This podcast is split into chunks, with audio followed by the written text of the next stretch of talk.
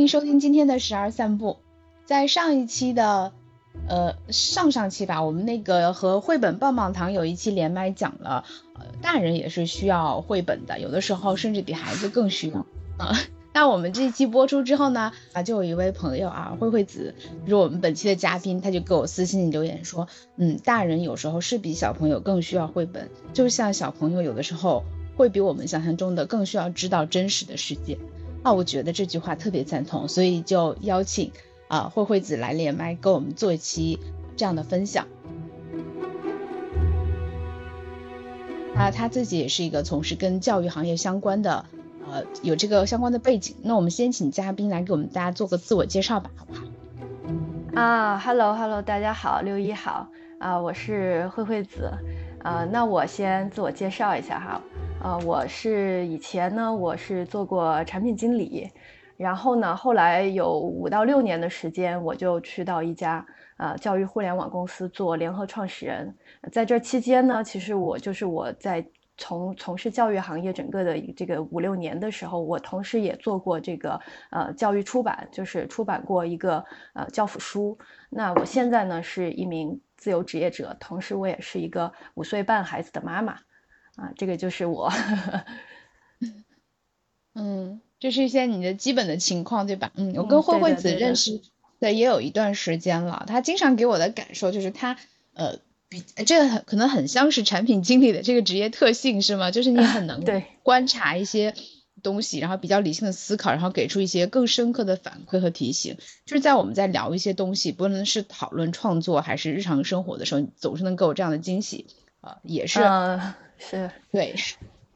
对对对，我我可能就是比较习惯性的去做一些这个呃底层一点的思考，然后就抽象一点的，然后再返回到这个现实，包括我自己的育儿呀，还有就是读书呀什么的，我觉得都是有这样一种呃特性吧。嗯，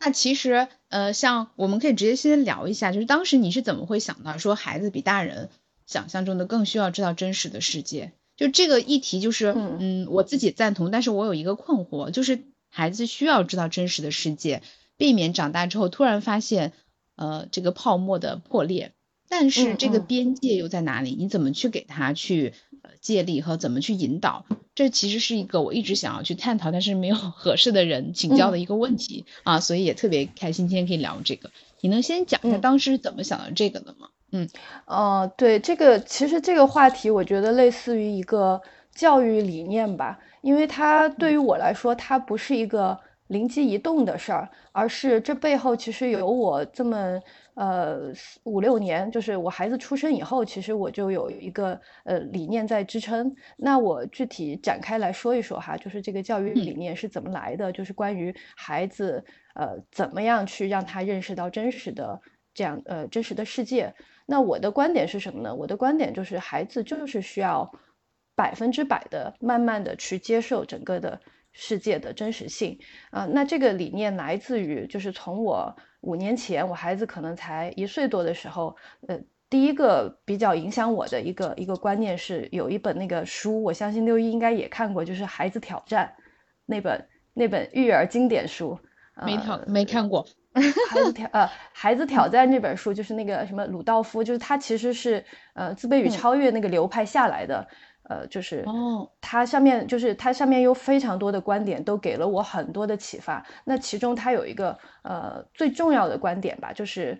他是他他的这个观念是什么呢？就是说我们从一开始就要去给孩子呈现出真实的逻辑后果。应该你你应该也从别的地方去听听到过这样的这个这个观点哈，就我举个例子哈，就是比如说呃小朋友赖床，小朋友赖床，小朋友不想去呃这个很早的起床去上幼儿园，那父母是什么反应呢？就是可能父母会很生气，对不对？那父母为什么很生气呢？是因为其实我们生气的本质是我怕你起晚了，你去到幼儿园你可能就啊没有早饭吃了，或者是你会饿着肚子。对不对？嗯，那其实对于孩子来说，真实的逻辑后果是什么？因为你起床起晚了，所以其实是你没有办法吃早饭。但是我们可能在育儿过程中，我们给孩子传递出来的就是这个因果关系就变成了，因为你赖床，所以妈妈会很生气。我们就忽略了背后真实的那个后果，那导致孩子会觉得我是活在你的那个呃喜怒呃喜怒哀乐里了，而不是我自己要为自己承担真实的后果。所以这个是我最最早期的一个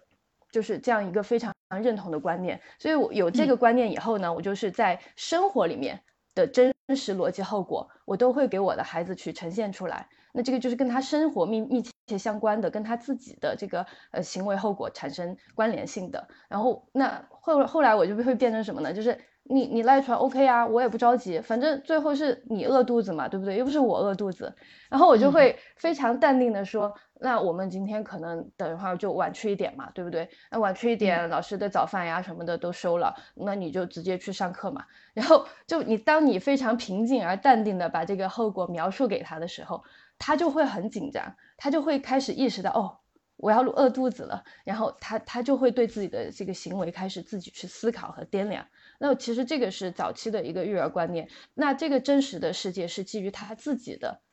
自己息息相关的一些环境。这个是第一个我想说的是，这个是一个理论支撑。那第二个是关于就是在这个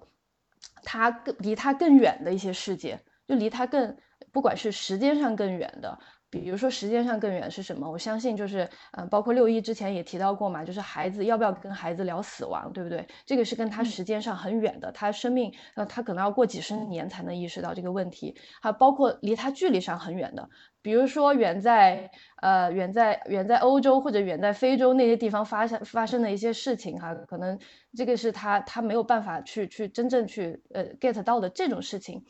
那我们要不要让他知道真实的世界是怎么样呢？那这个事情，我我我我后来其实也有过困惑，但是，呃，真正真真正点醒我的，就是有一本是有一本书里面给了我一个非常让我幸福的一个解释。那这本书是什么哈？就是那个有一个读库出的。嗯，那本书的名字叫《好绘本如何好》，就它也是讲绘本的。嗯，然后它的这个这个书的这个作者是一个台湾绘本出版的一个大佬。对对对，郝广才这本书非常好，我不知道现在还有没有哈，就可以大家也去看一下。他其实他不光是在写绘本，那他其里面有一个非常好的观点，就是说，他就直接说关于他自己认为要不要。给孩子引入真实的世界，那这个真实的世界就是，比如说死亡、战争、贫困这种，好像离他很遥远，但其实它也是真实存在的。然后他他其实是讲的是我们要不要在绘本里面去呈现哈，但是我觉得这个东西是可以迁移的。那他的观点是什么？他说这个时候不看，什么时候看？他说什么孩子啊，现在跟大人几乎出现在相同的信息环境。就是，其实孩子你不告诉他，他也会通过其他途径啊，比如说他也会知道纽约发生的呃九幺幺，伊拉克有战火，那这些事情可能都出现在比如说电视里啊，或者是网络上，对不对？你的那其实只要他有机会出现，那就说明这些事情并不是与他遥远不相干的事情，对吧？包括死亡这种，可能他的这个呃。祖祖或者是爷爷奶奶也也有可能就是随时有有可能会发生，其实它都会出现的。那孩子呢？因为孩子的好奇心比大人更强烈，强烈好多倍，对不对？所以，嗯，郝广才就说哈，所以孩子的不安和困惑往往比大人更多。那他这个不安和困惑，他有的时候没有办法用语言很好的表述出来，他可能就会变成焦虑啊，或者怎样，你可能捕捉不到。更何况就是孩子他能不能有？深刻的思考是看我们在他身上积累了什么。那我们如果看觉得他是个小孩子，那他就头脑简单；如果我们以平等的态度去对待孩子呢，他就更容易进入不同的境界。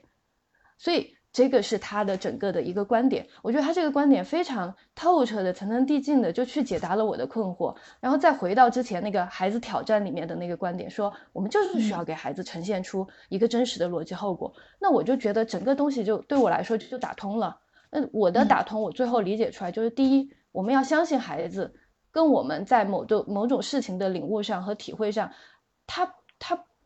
他不一定头脑会很简单。他头脑简单，就是我们没有启发他。第二，就是我们要对孩子有自信，就是他对这种真实性的接受度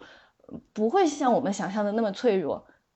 就是所以在建立起这两个信心以后，我后来就是在有一些特定的题材，包括。哎，我发现孩子的这个接受度 OK 的情况下，我就会直接把他引向一个更真实、更深入的一个嗯世界的大门。那可能这里面有一个途径和手段，就是有的东西我就直接给大人书了，就是大人书里面带一些东西给他了，我就不再局限于图画书和绘本了。啊，那基本上就是这个样子的。嗯，哎，我先补充一下，你刚才提到你你们家那个宝宝是嗯男孩对吧？然后是大概也是。上幼儿园的年纪，对，是中班大班的样子，大班大班。啊，那这个时候你给他引入的那个成人书是什么书呢？我就先很好奇，先问一下，能举个例子吗？呃，这有有一些有有有有几种情况哈，因为我昨天也在梳理了一下，我大概是可能他四岁多左右，就慢慢有一些成人书就会出现在他的视野了。呃，然后有有这样几类书哈，就是第一第一就是他的跟他的这个感兴趣的领域，呃，相关度比较高的，比如说他对这个历史嘛，他最早对历史故事感兴趣，啊，然后就是，然后我就就是给他出现了一些这个历史图册，就是我自因为我家里自己的大人书也很多哈，我就是有时候随随随便挑挑拣拣，呃，我跟他那个，比如说我那个什么高中历史的那个呃教材的图册。然后我们就会直接的让他去翻，啊，然后包括有一些就是这个呃，比如说他对三国很感兴趣，然后后来我就在这个呃大人书里面就去找跟这个专门讲三国，但是又跟地理相关的，呃，这样就就就这个，比如说像三国的什么赤壁战争，它的整个地理的分析啊，什么就是有点这种交叉领域的，但是图多。然后又是他的感兴趣的这个领域，因为图嘛，就是他历史里面好多地图，嗯嗯，就是像我我呃，像我小朋友就是呃视觉动物的话，那图多的第一类是跟他兴趣相关的，第二类就是会有一些其实是大人喜欢看的图鉴和图册，嗯，就比如说那个，嗯，之前有一个成人绘本，它其实是讲世界战争史的啊，但是它是那个它叫什么，像石头一样。像石头一样，它是那个一个比较呃欧洲的插画家，然后他把这个人类从这个呃石器时代到冷兵器时代到火火药时代，整个的这个战争用一种很写意的方式，就把它全部画出来，就是这个人类战争史。啊，这个其实它的题材是成人的，但是孩子因为图多，所以孩子也能接受。然后啊，还有一些像这个嗯。还有一些书，像这个这个呃，其实是对我们成人来说特别入门的那种领域的书。就比如说有一本书叫呃《世界小史》，呃《世界小史》呢这本书它的这个呃这个作者其实是写就是写的我这本书就是可以写给你的爱人和孩子看的一本这个世界史的入门书，呃就是类似于这样的书我都会。多多少少会给给我的孩子展示在面前，然后我们会有一些共读的经历啊，还有一些，比如说像那个《山海经》，《山海经》不是也有很多图册嘛？嗯，就《山海经》里面不是各种那个神兽什么的，然后就是有有有图鉴，然后就把那些神兽画出来，有日本人画的，然后还有一些就是呃去去这个解说《山山海经》的，像这种这样一些书，嗯，都都其实现在都是在他的这个视野里面了，嗯。就是不会说刻意去挑这个按照年龄段给他买书，比如说五到八岁之间的绘本，然后去挑。就是说你觉得这个书，首先是你自己有一个比较宏观的概念，然后再去找，然后再去给孩子适当的引导。就是也不指望他说看了这本书就全吸收，就是他有兴趣的部分，啊，给他提供知识跟这个信息就好，对吧？嗯嗯，对，因为就是关于这个按年龄段选书这个事儿哈，就是我我我在那个可能在他四岁以前。呃，会更更加就是就是中规中矩的哈，就是去看一看，呃，比如说他的这个接受度呀什么的，呃，然后我后来实际上，因为我做教育出版，其实我对这个图书，嗯，可能也有一些自己的洞察哈。我觉得就是到孩子到四到四岁以后吧，四五岁以后，我不知道六一有没有发现哈，就是孩子可能会进入到一个疯狂的十万个为什么这样的一个阶段。会，嗯，对对对，就是到了这个阶段，其实。他的那个呃思索力和探索的这个精神，其实已经不一定是受那个分年龄的那个书本身的一个产品所去约束的了。所以，所以我到了这个阶段，我就会把他的绘本和我自己的书做一个很贯通的这样一个，嗯，呃，一个一个就是视角，建立这样一个视角，然后我就会发现，其实孩子到了十万个为什么这个阶段，他触发的一些问题，哈。嗯，你要说有有没有那种分分阶段的绘本呢？肯定有，因为现在童书的市场极度的细分了，对吧？就是几岁到几岁，然后什么讲历史的、讲地理的，什么都有，啊，但是终极它还是会通向大人的那个，对吧？因为知识这个东西它是没有年龄区间的这个限制的，那所以我们就是我就相当于是一个穿针引线的作用。如果说我的书里面有一些内容已经能够解答他的困惑了。那我就不会说，我再给你买一套什么啊历史的什么什么的东西，那我可能就是延伸于你的问题，然后我就说啊，那我去我的书里面先看一看，有没有能解答你的问题的，然后如果有，我就我就会把这本书带到他的面前，我说那我妈妈就给你看一下这里面怎么说的啊，然后这样的话，我就我就其实是对他来说是一个什么样子的概念呢？他会觉得，其实大人书并不是不可逾越的一个障碍哈，就是嗯，书嘛。书都是一样的，我其实是想给他传递这样一个这种观念，就是书都是一样的，书里面有有很多东西，你的问题啊什么的，好多东西在书里面都有解答，不一定仅仅你要去看图，要去看故事才能解答。这样的话，其实是他的那个世界可能会更广一点，他自己在家，他看到那个书架，他可能会产生一种不一样的感觉。嗯，我给几个我这边的回馈啊，就我们呃倒着来。呃，从后往前来，先说这个，就是，嗯，其实这个也回应了你一开始就提出来的，让孩子接触真实的世界。那其实其中有一点就是从书本开始。那比如说大人的书本和这个孩子的书本不需要明显的界限。这里面其实我有一个问题和思考啊，就是比如说同样的主题，我们买一套孩子去阅读的，比如说三三国相关的孩子的那种图纸或者是历史地理和成年人的这种绘本。一个是他们标好了，就是年龄段的更适合小朋友的，所谓适合；一个是我自己看过的，我对内容有更嗯确信的了解和掌握，我知道哪些内容的范围度，呃，就是可能有些内容可能不适合孩子现在看，或者说对他来说过于残酷或者真实。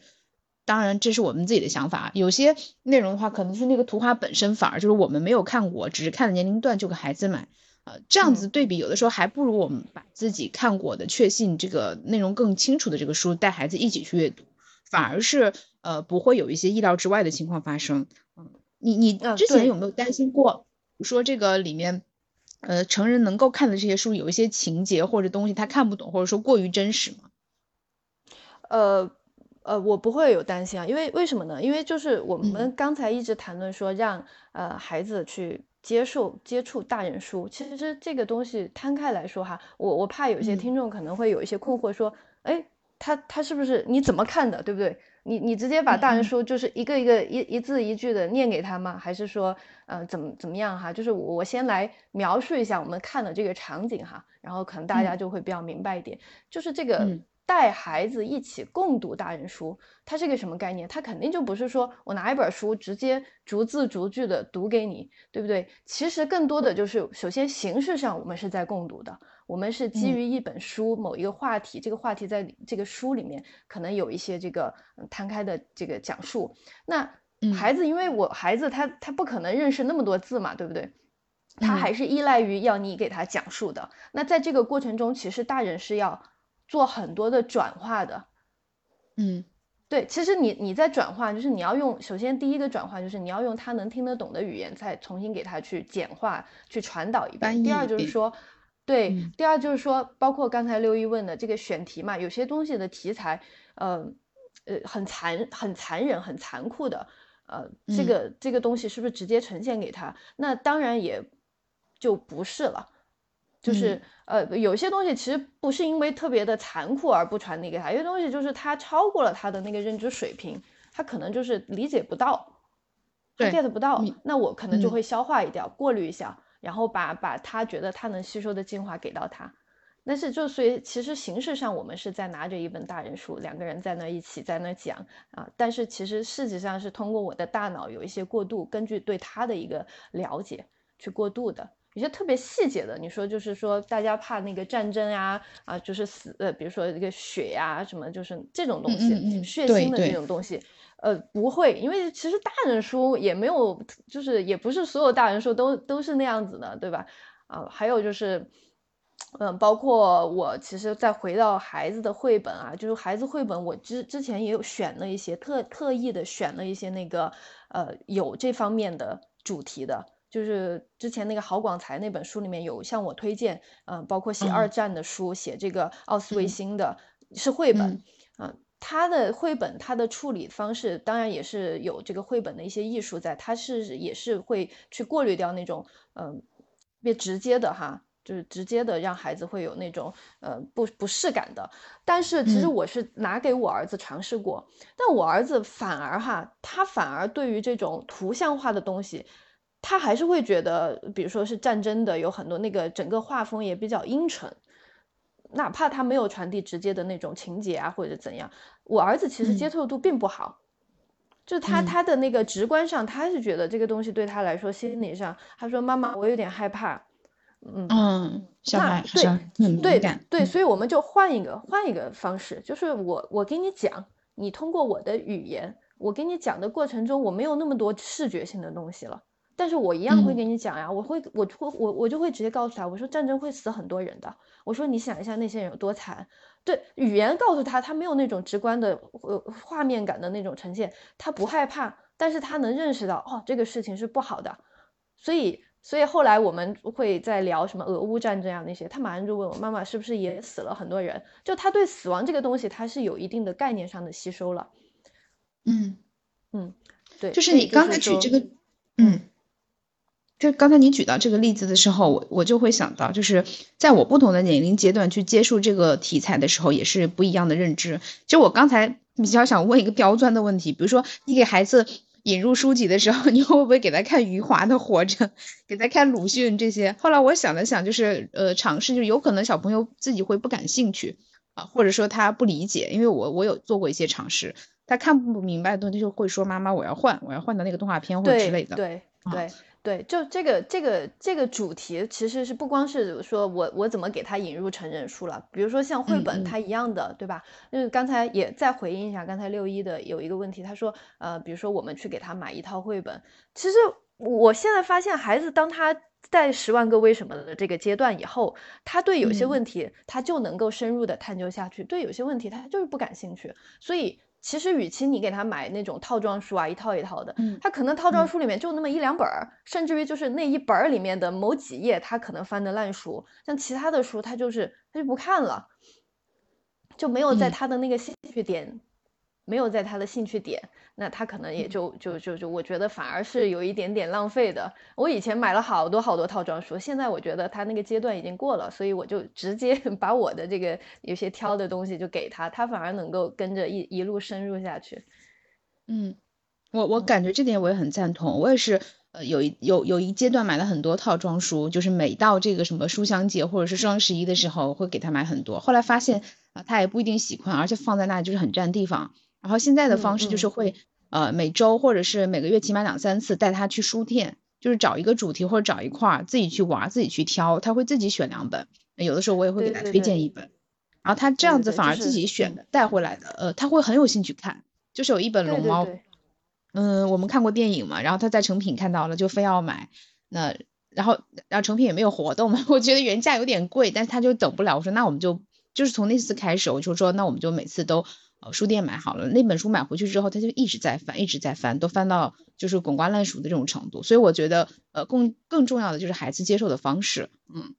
简而言之，就是让孩子在对他的这个，呃，因为书其实就是去去辅助他思想的嘛，让他在思想上有一个呃主导性，那这个倒挺重要的。对对。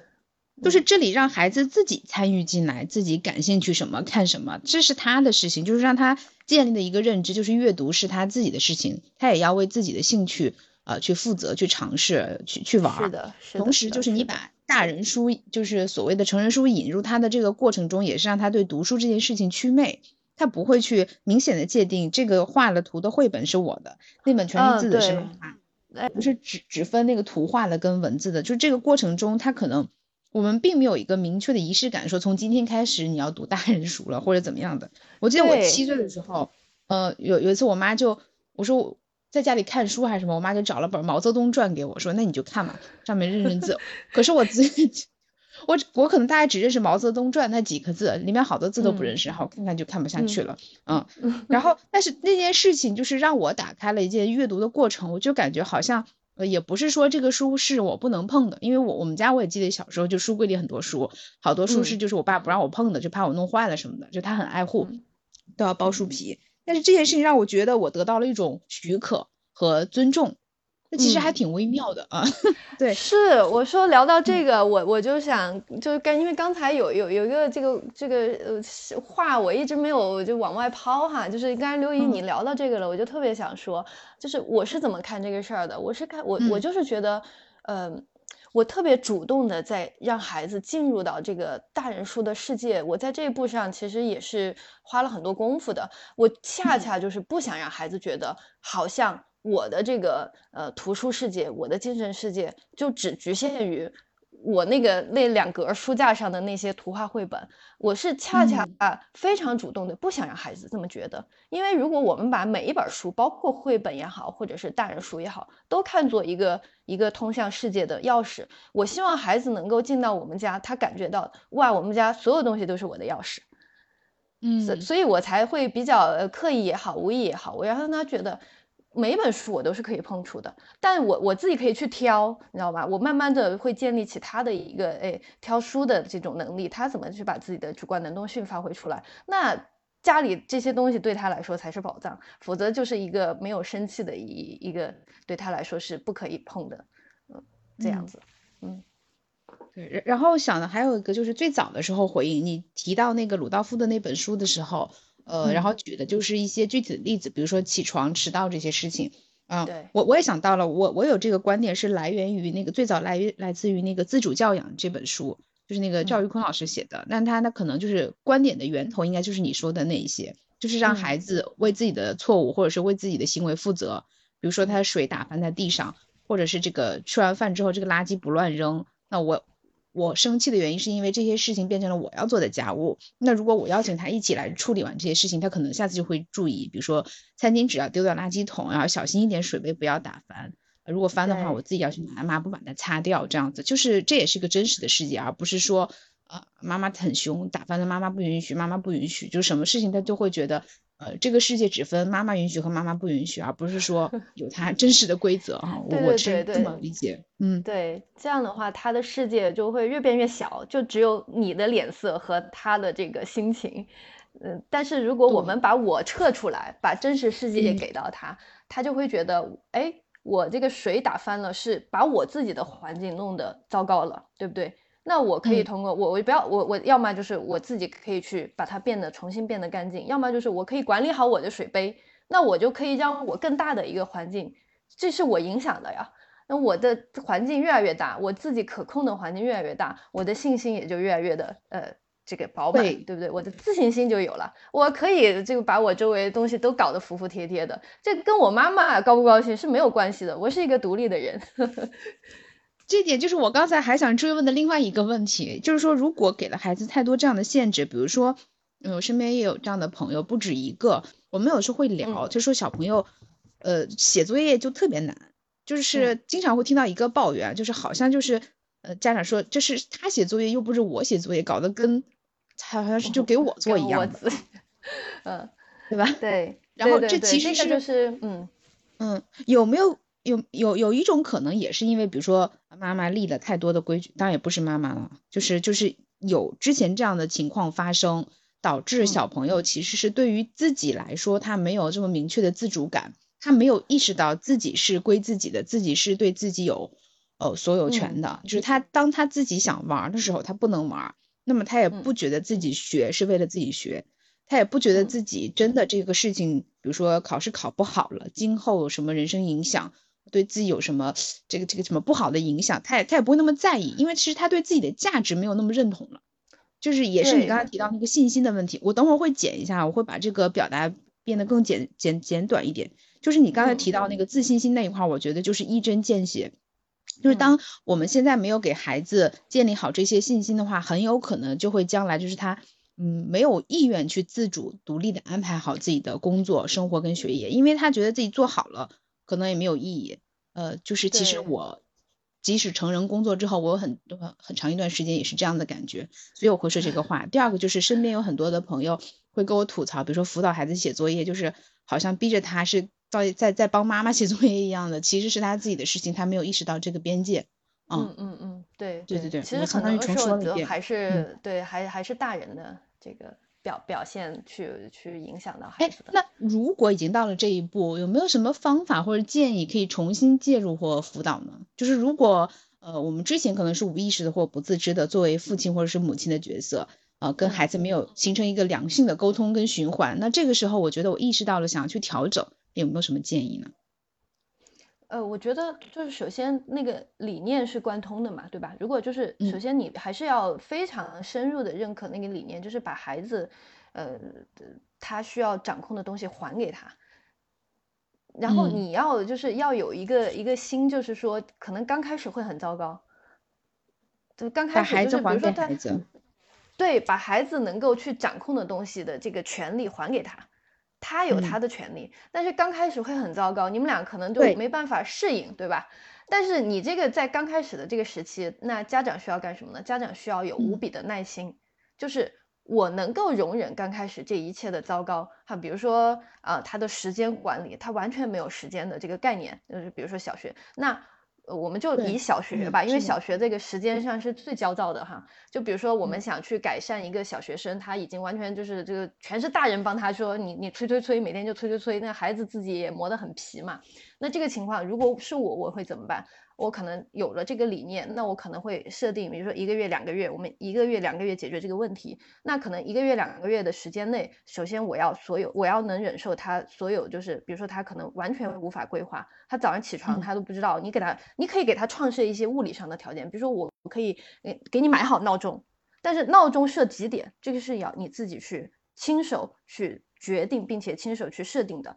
好，就是你早上没有起床，那我就在那等。啊，我甚至就是，如果我非常想解决这个问题，我甚至可要可能要想好，如果我迟到了怎么办，对吧？我上班迟到怎么办？那我可以，对，就是对我，我可以先跟我的领导说，我可能这两天会晚来一一点点，甚至我会跟学校老师说，那我们家孩子，我现在最近在帮他去这个这个做这个事情，那我我我会先去争取到老师的一个宽容和谅解，那然后我们就有足够的耐心。等待孩子面临他即将面临的那些后果，其实孩子都很聪明的。他哪怕他有一次，他这一次就是，哎，妈妈不管我了，妈妈也没有催我，没有着急，但妈妈是和颜悦色的哈，就是笑眯眯的，哎，你你没有起床，也在那儿等你。但是你自己去到学校，你去晚了，老师和同学对你的那种那种气场，你自己就会马上能够感觉到，对吧？就是孩子其实他只要。对，就一定要给他还原到非常真实的一个效果，而且在这个过程中，大人是没有给你任何压力的。而且这个真实的压力其实不应该由父亲或者是母亲去过滤掉，让他们来去承担这个矛盾的那个对立方。我们就可以跟孩子站在一起去面对这个真实的世界。哎，对，刚才六一说了，我们要跟孩子站到一起，那我们还是用这个例子来说明啊。我们除了对他还有十足的耐心，我们怎么样去表现出我们跟你站在一起的呢？就是。你可以跟他传递说，如果你需要帮助，妈妈可以帮你。你需不需要妈妈早上再来叫一次你呢？对吧？你就把这个主动权还给他了，你们的角色马上就发生了扭转。然后这个时候他会觉得，哎，妈妈对我来说是一个资源呀，是让我早上不迟到的资源呀。啊，妈妈你再叫一下我吧。就是真的，孩子就是这样子的。然后他就会调动他的资源。你看一下这个是不是就是补主动和被动角色一转换，是不是都很顺了？对，对吧？然后孩子就会觉得，哎，妈妈可能是在我不迟到路上的一个资源，闹钟也是我的资源，那我怎么调配好这两个资源？然后，然后下一次他能够及时赶到学校，他就会觉得，哎，我做到了，他对这个事儿就已经过去了。嗯，就我我刚才你知道吗？就是带入了很多我小学时候的场景，就是。一个就是，如果我们现在在这个阶段没有给孩子这些支持和帮助，孩子有可能就得不到信心的滋养。那他长大成人之后，他很容易就从自己身边的人去找对立面，而不是聚焦于事情和问题本身。嗯，比如说在工作环境中，有时也也是会这样子的。有时候我们会跟领导或者是客户或者什么之间起冲突和矛盾和矛盾。但是如果你知道你真实做的这个事情本身背后的目标是什么，你就不会把这个矛盾和冲突放到自己身边的人身上。就是你们都是一个合作跟共赢的，就是那个资源的关系。就虽然是有竞争，但是正就大体的方向是朝着一个目标的。如果他养成这种意识的话，他其实会少很多内耗跟纠结。嗯。专注于他自己的一个一个就是目标，然后我我自己首先把我的目标所有的资源有没有调动起来，然后我在这个过程中有没有享受，然后我才去考虑其他人的一个情况。嗯嗯，对，然后会把这些宝贵的精力放在他做他就是自己人生中更有更有意义的事情吧。我就觉得哪怕你什么都没做好，其实你感受到的快乐和的就是舒服的当下也好过。可能吧，也好过痛苦跟纠结内耗这样子。对对对对，就是最重要的就是他能够感觉到我自己可以掌控自己，这个是最重要的。嗯，然后还有一点就是我想到一个小小时候的场景，嗯，就是你说那个妈妈给到我支持，然后包括跟老师去取得谅解这件事儿，就我我大概四五年级的时候有有一阵子就是上课和学习非常不认真，然后尤其是写字写的特别丑，然后就不想写作业，总是偷懒，就是乱七八糟的写。然后老被老师骂，骂了有好几次，点名批评这种的，我我反而有点破罐子破摔，就不不在意的这样子。那有一天下午，我突然就觉得，呃，要写一篇作文还是什么，六年级的时候，我就很认真的抄了一段文章，还是写了一篇文章，之后就被老师大大的表扬了。然后我那天就会发现，原来我也是可以写好的。然后我就花了更多的事情在写好这件事儿上。嗯啊，这个事情之后呢，我还去跟我妈讲，我说。那个书法课的那个老师啊，好久没去上了，我们要不要再去续一续这样子？然后我妈就带我去找老师继续上课啊，这样子我就觉得又正循环起来了啊。但其实这里面就当时我的那个家长跟老师之间没有太频繁的沟通，就我妈是不知道我被老师骂的，就是我们也没有那么多家长签字，她也不知道我被老师表扬，嗯，她 她就是其实没有太多关注啊，因为她比较忙，对对对，所以就是她反而是给了我空间，嗯，我没有觉得就是。因为这件事儿被压抑、被逼着怎么样的，就反而是很自主自发的。只不过在这里面确实有很长时间的拉扯，这不就是一直被班主任骂？对，孩子他只要有那种正向鼓励的这个小环境，哪怕就是哪怕一两次，对他来说，这这个这个可能作用都挺大的。我再补充一点吧，就是说，我觉得刚才可能没有讲的特别的透哈，就是可能，所以我我就补充一个。一个点哈，一个点，然后我再举个例子就好了。嗯，就是我们生活中怎么去给孩子搭桥，就是给他这个阅读搭好桥，让他把他引向一个更更深入和这个更广的一个精神世界哈。呃，我觉得就是我们去撬动孩子进入新世界是有两个支点的，这两个支点很好用，一个就是孩子的好奇心。啊，然后好奇心这个事儿，其实刚才一直在讲嘛，就是十万个为什么，他就有好奇心了啊，然后我们就去就要去捕捉他对什么东西感兴趣，然后如果他这个兴趣点到了，那其实你给他就是你你自己从一个一个成人书的世界再反推回他的那个到好奇心的起点，这个是没有问题的。然后还有一个是什么呢？就是还有一个就是，呃，这个孩子是模仿力是很好的。那怎么样说是孩子模仿性很好？就是。我们在这个读书、在阅读、带孩子共读什么的，我觉得大人也是需要有一点点的演技的。那是什么呢？因为我平时经常，嗯，我自己读书的时候哈，就是特别是比如周末跟孩子在一起的时候，我我其实是本身我是可以去做做别的家务的。但是假如说我看到孩子在玩，或者孩子自己在看绘本，那我我可能就是我真的就是抽一本书。我就坐在那儿，哪怕我看不进去，我假模假样在那儿，就是装作很认真的样子。然后这个就是他的模仿力啊，这个是一方面哈，就是这简单的，因为他看你在看书，他觉得这个事儿，嗯，我妈妈也爱做嘛，这个简单。那还有一种是什么呢？就是怎么样带他去做一些深入的阅读。因为其实我自己是有时候看那个精读的书，我是会做很多笔记的嘛，就是在书上，嗯，贴很多花花绿绿的标签呀，然后那个呃笔呀什么的，就在书上乱乱写乱画的那种哈。然后，哎，我发现有一天我我这里插过来观察了，嗯啊，就是慧慧子自己有那个小红书的那个读书博主的号，大家到时候可以去关注。好，你儿子过来继续。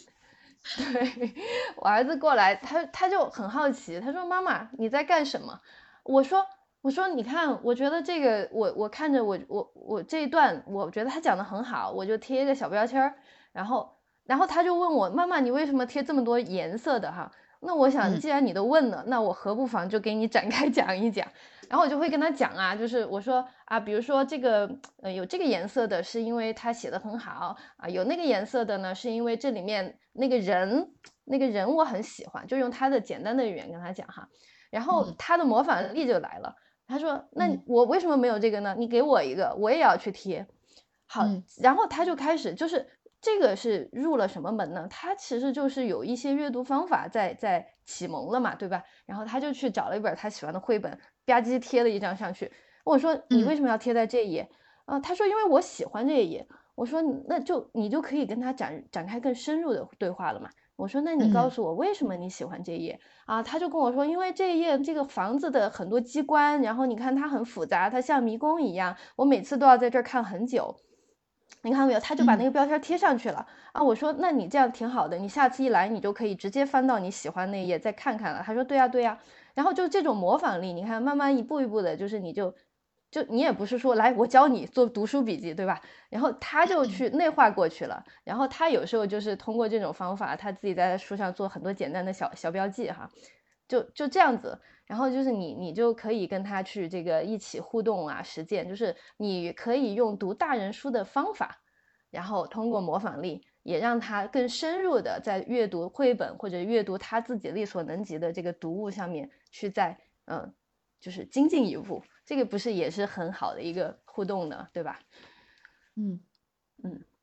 这点特别好。我再给两个我角度的反馈。第一个，你可能你看起来你觉得做的很自然的事情，就是在我看来，这是一个在以尊重孩子和认可孩子的前提下去以身作则的去示范、去影响，而不是去那个去 push 去教授。因为你刚才提到，你说你是哪怕是装装样子，其实这个东西一点都不简单。我也有很多时刻，周末的时候，我只想躺在那里刷刷手机，看看 小某书、淘宝买买东西，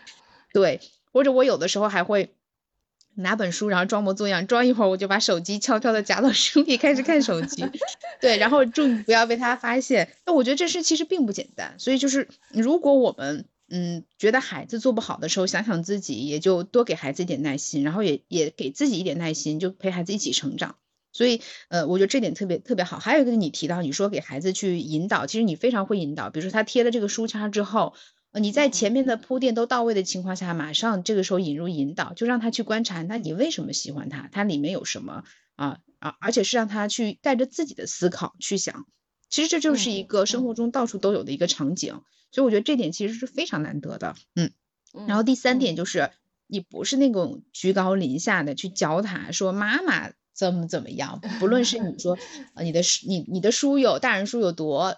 怎么说呢，就是呃。高深或者是 对对对对对，然后童书就怎么样？其实并不是。然后再一个，你也不是说啊，妈妈很厉害，妈妈教你怎么怎么，你不是那种打压和 push，你是真正的发自内心的欣赏和尊重。然后他在出来的时候，你去影响他，所以孩子是更容易接受的。因为孩子太敏感，所以嗯，就是我们如果在不自知的情况下，带着自己很强的 ego 去跟他沟通的时候，他是会感到生命被打压，被这个。被被什么被束缚跟扭曲的，他没有那么舒展的，嗯，所以我觉得这点觉察是很深的，对的，嗯嗯嗯，还有一个就是我其实是在跟孩子沟通，包括跟像跟你这样优优秀的高手父母去 交流的时候，我发现，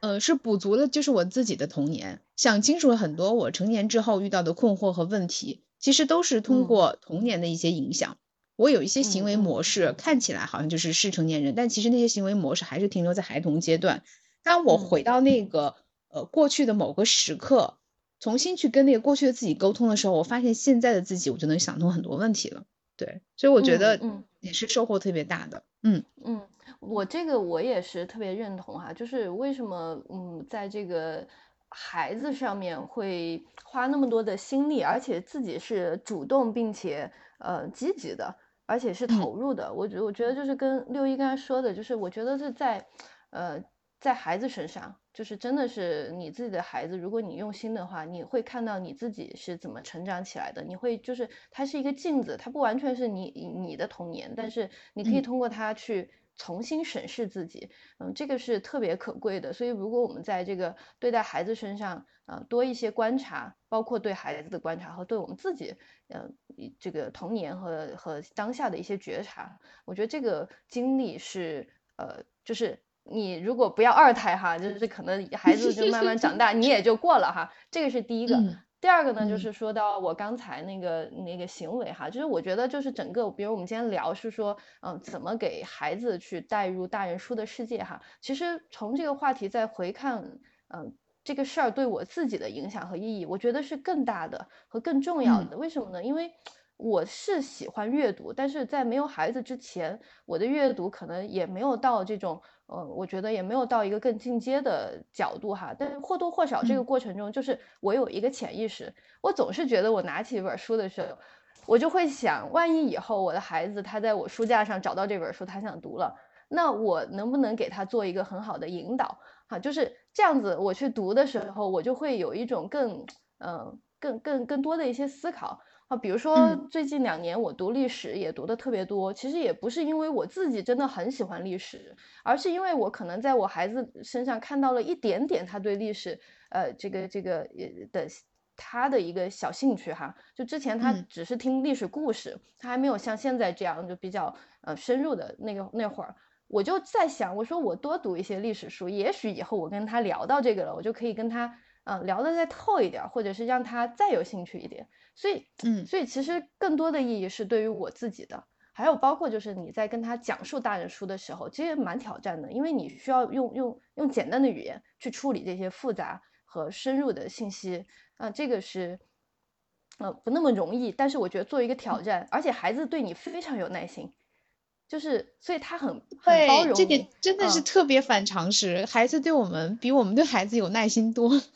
对对啊，对啊，所以你说，比如说我平时这个小红书上我去写读书笔记，我可能还要考虑，我要考虑很多哈，我怎么写别人才会接受，但是我跟自己的孩子讲。我怎么讲，他都是睁着个大眼睛，然后就问，然后呢，啊，怎么怎么样？我就觉得就是特别的，他也是在鼓励我吧，就让我没有心理的这种门槛，然后去输出一些东西。现在他那输出一遍，他都懂了，那我我再在这个网络上来写，那我就更有自信了。所以就是其实是我自己也在成长的，嗯。就是他倒逼你成长的，因为首先就是教是最好的学，然后你还要教会一个小朋友都能听懂，那一定是你自己内化了，并且用特别接地气、真实、生动的语言去描述这件事情啊。所以其实这个要求还挺高的，给了你一个特别高的门槛。特别赞同的一点就是你提到，嗯，你以前也爱读书，可能在遇到这个小朋友这件事情之前没有那么喜欢，或者说那个那种程度不一样，对吧？我这也特别有共鸣。就是我对自己，不管是读书还是做某些事情，啊，我也有自己喜欢的东西。但是我以前好像没有像现在这样倾注这么多精力，是因为有有，嗯，其实是一个对自己自我价值感的一个重新的加深。就是有的时候我觉得我自己坚持不下去很多瞬间，是因为觉得不值得或者是没有意义。哎呀，又来了！我觉得播客里暴露了好多我的内心独白。就是，但是有了孩子之后，我会发现我做这件事儿。我将来可能会影响到他，我希望他是成为一个呃理想中的，就是可以更好的呃人，或者是他面对我这个情况的时候，他有心理的这个自信，有心力去做更好的选择，能够支撑自己。所以我现在就是不管是装一装也好，还是因为他赋予了我意义也好，我把这颗坎儿给迈过去了，我坚持下来了。所以我觉得这也是一个特别有共鸣的点，呃，对于自己的价值感。但这样做多了之后，我就会发现。呃，我就确实对自己的认可会变更多了。那我自己对自己的这种认可的状态，其实也会影响到他。我会动不动就夸夸自己，说我真是一个 好妈妈，或者说特别有用，特别有用。送他上学的时候，一段路上就是呃很不小心或者怎么样，我说哇我的车技可真的是太棒了。然后他就会觉得，呃，对他自己会骑着滑板车，会说妈妈你看我真是一个呃技术达人，或者说啊妈妈我觉得我太厉害了，我又学会了一件事情。但我觉得这种状态就是比有的时候我刻意去抓住一个点表扬，可能影响效果还会更好。嗯，对，哎，对对，这个就是我刚才说的模仿力嘛，对吧？是的，是的，嗯，就是想要补充你这个的。嗯嗯嗯。你觉得聊的聊的聊的特别尽兴，然后跟我之前的大纲其实不太一样，我好多问题没有问，然后我到最后都跟你的表达都是那种忍不住的，想要马上去跟你分享的。嗯 嗯嗯，那从时长上来看的话是差不多了，你有没有什么还想要嗯再补充的呢？不管是育儿好还是什么也好的。啊，嗯，我我现在也也也有点凌乱了，应该应该差不多了吧？嗯嗯，那就那就那就最后给大家结尾，结尾的话就是，嗯，如果大家对慧慧子特别感兴趣的话呢，可以在哪里找到你啊？可以看一下我们的 show notes 啊，然后呢去关注他的嗯小某书是吧？对对，我非常喜欢看他。上找到我。嗯，然后他那个做读书笔记确实是很有一套，就是呃我自己是不喜欢那个读历史的人，但是在他的影响下又重新去翻了翻一些文言文啊，就我觉得还是很有收获的。嗯，那最后呃还有没有什么要跟大家交代的最后一句话来？就希望大家在育儿的过程中做好自己吧。嗯嗯，行，嗯特别有共鸣。那今天就呃就这样了，谢谢慧慧子，然后谢谢大家的时间。嗯，好，谢谢六一，拜拜，拜。